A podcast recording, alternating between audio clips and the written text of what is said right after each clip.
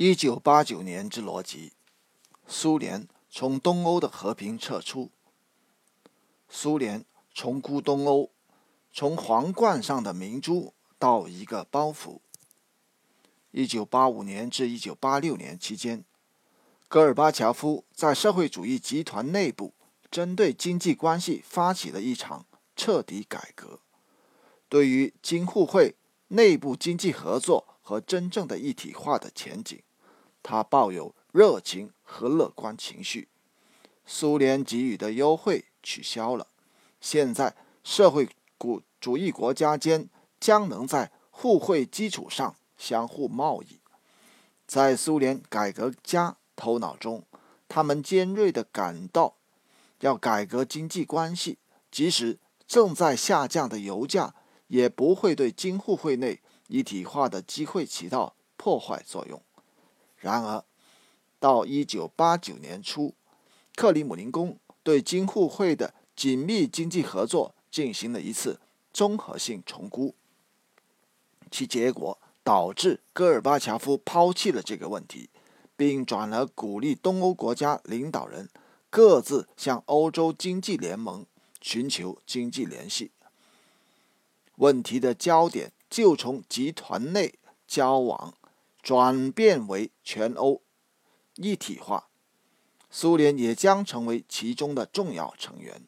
伴随着这些变动，紧随着军控问题谈判的进展和美苏间更多互信的发展，对东欧战略价值的评估也被调整了。在关于冷战终结的著作中，常常提到这个问题。即苏联领导人是否把社会主义盟邦视为包袱，以及这一看法是否促成了莫斯科对东欧政策的重构。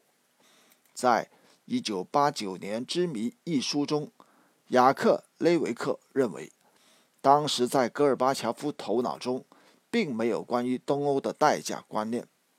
雷维克从对于苏联的价值角度比较了东欧和核武器。提出，尽管维持兄弟国家代价昂贵，但他们是苏联强权的基本象征。据雷维克所言，经济因素不是理解克里姆林宫政策的关键。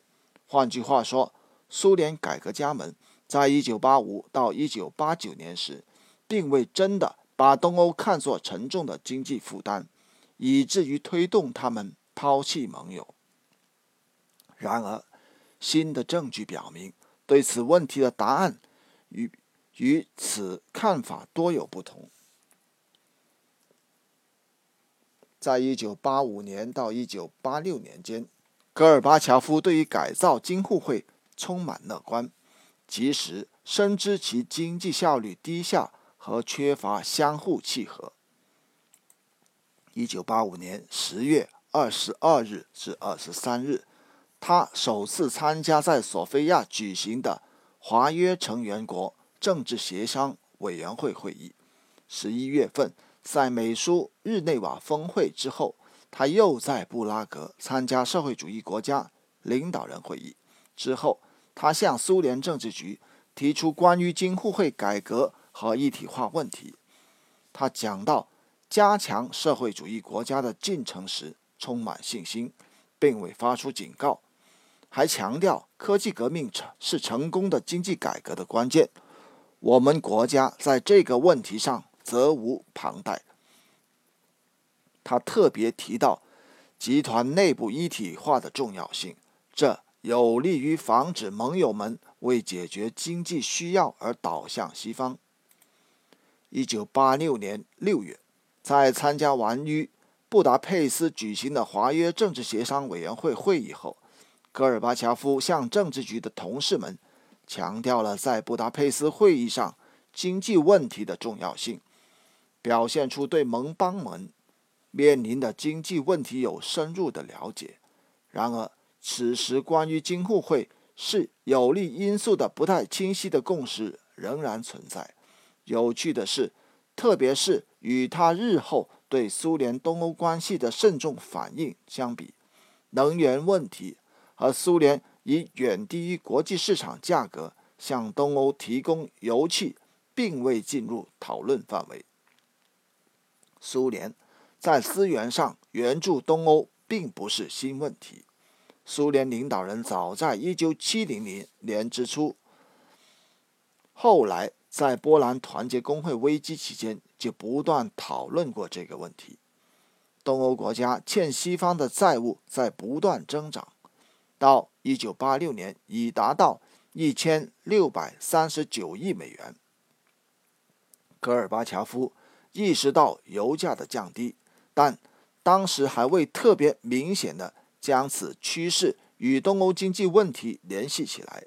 一九八六年七月十一日，政治局才第一次讨论了油价下降四分之一幅度的问题。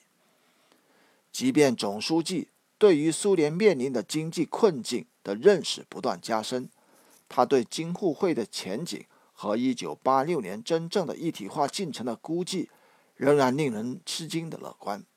一九八六年十一月中旬，他参加完布达佩斯华约政治协商委员会会议之后，很快向政治局提交了报告。可以从报告中看出来这一点。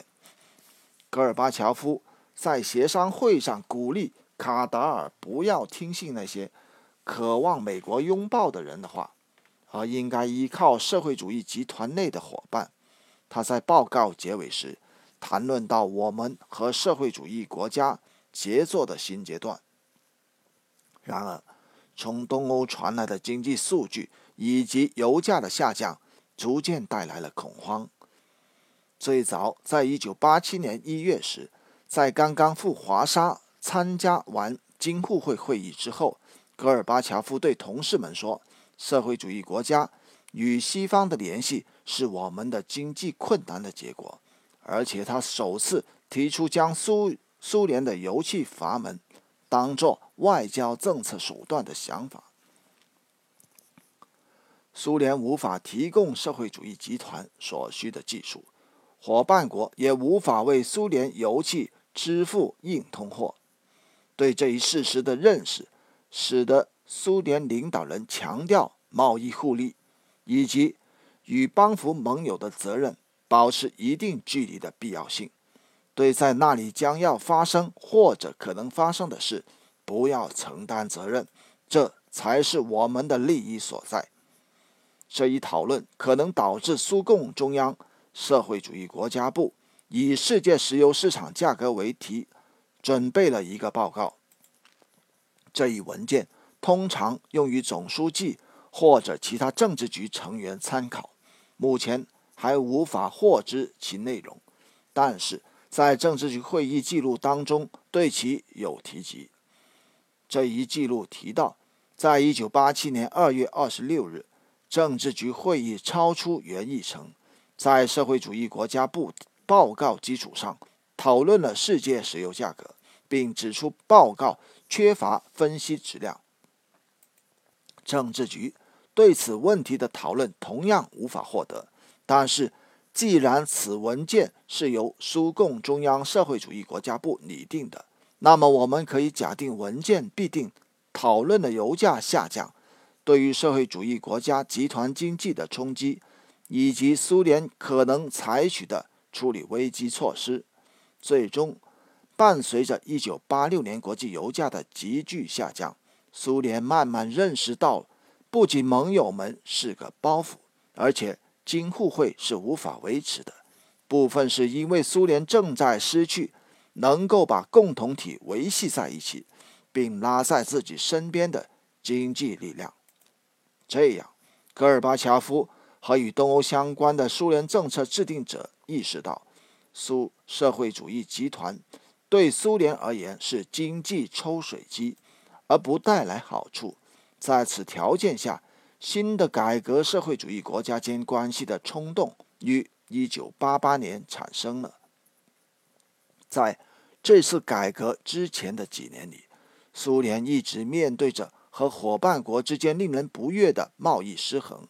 在此贸易中，苏联提供包括油气在内的原材料，伙伴国则回馈给苏联质量很差的工业产品。除去这一贸易结构之外，苏联还对盟国提供至关重要的支持，特别是当他们察觉到国内政治不稳的威胁时。这一行为的最切近的例子是1980年到1981年间的波兰。1988年上半年，莫斯科对于帝国经济代价的评估的真正拐点来临了。3月10日，在一次政治局会议上，在把东欧国家的经济危机描述为建立在西方的资金和我们的原料基础上之后。戈尔巴乔夫阐述了克里姆林宫主要优先考虑。在我们和京沪会的关系中，我们必须首先考虑到我们自己苏联人民。尼古拉·雷日科夫总理提出了贸易问题背后真正的原因：国际原油价格从每吨一百八十卢布降到了五十四卢布。苏联简直不能再承担目前存在的供应关系了。现在，帝国让人感到负担沉重，因为单单对外援助一项，每年就从我们的预算中拿走四百一十亿卢布。戈尔巴乔夫说道：“会议的讨论相当坦率和坚决，对真实存在的问题做任何掩饰都不能再被接受了。”贸易问题将被讨论，对西方的广泛经济联系将被作为实际情况予以接受。总书记做出了这样突出的结论：从经济角度讲，社会主义没有通过实践的检验。